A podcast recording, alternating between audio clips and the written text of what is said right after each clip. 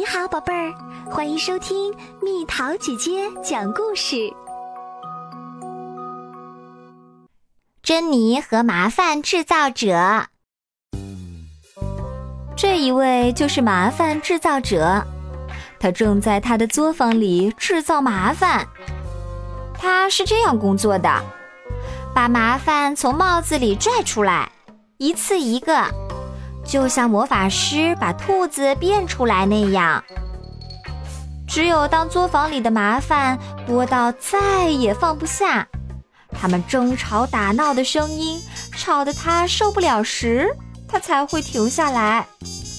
接着，他领着麻烦们上了他那辆黑色大货车，车厢上写着几个大字：“麻烦专递，麻烦制造者派送中。”然后像往常一样，他亲自把它们派送出去，一个放进邮箱里，寄给史密斯；一个从烟囱丢下去，送给达夫；另外两个藏在门下，送给完美的安妮；还有两个和牛奶一起，送给木疙瘩朱利安。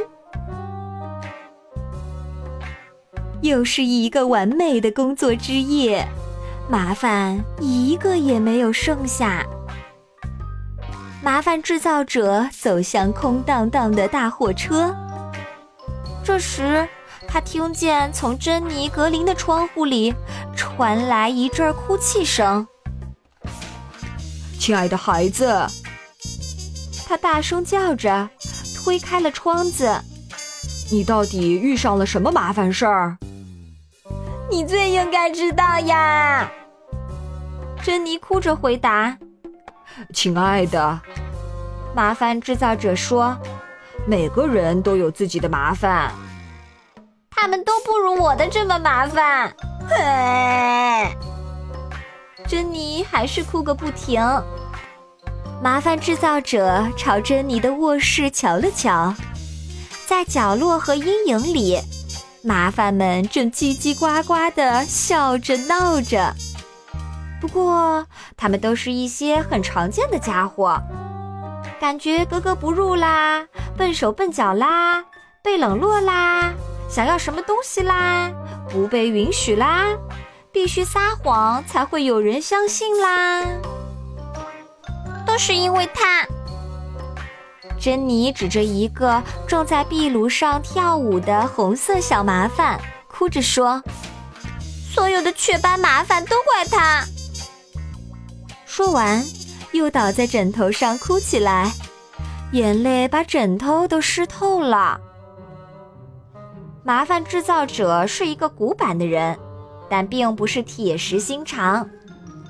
好了，亲爱的，他连连叹息。明天半夜带上你的麻烦到我的房子后面来吧。第二天，麻烦制造者没有再制造新麻烦，他四处奔忙，要把麻烦们都收集起来。珍妮到的时候，所有麻烦都收集好了，成千上万、难以计数的别人的麻烦，都被装到了灰色的袋子里。堆得满地都是。麻烦制造者把珍妮的麻烦也装到袋子里，丢到了地上。现在，他说：“去找一个适合你的袋子吧。”珍妮跑过去，一个挨一个的检查这些装着麻烦的口袋儿。约翰布莱特的，太可怕啦！苏西米勒的，嗯，令人恐惧。皮特威尔逊的，太沉了，一个人拖不动。弗雷德谢泼德的，更沉了。亚伯弗兰克的，像恶魔一样。贝拉的，一个真正悲伤的故事。没人该有这样的麻烦，珍妮说。但是人们确实有这样的麻烦，甚至更糟糕。最后，珍妮来到一个不大不小的袋子前。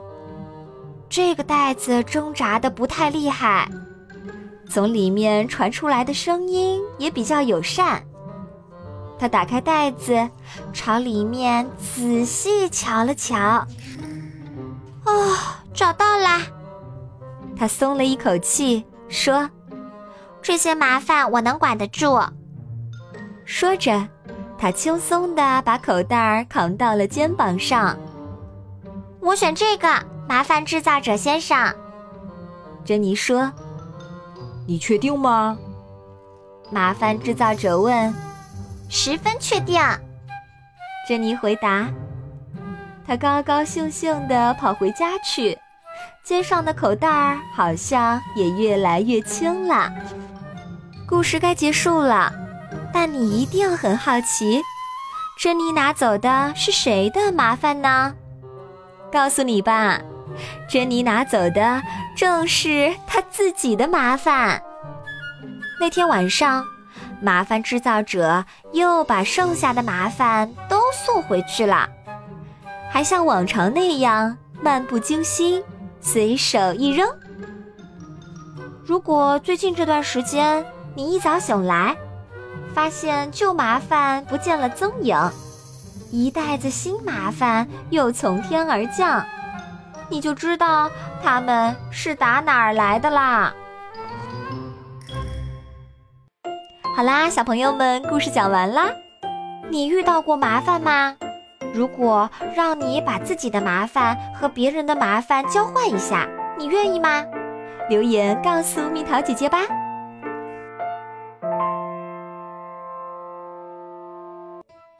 好了，宝贝儿，故事讲完啦。你可以在公众号搜索“蜜桃姐姐”，或者在微信里搜索“蜜桃五八五”，找到告诉我你想听的故事哦。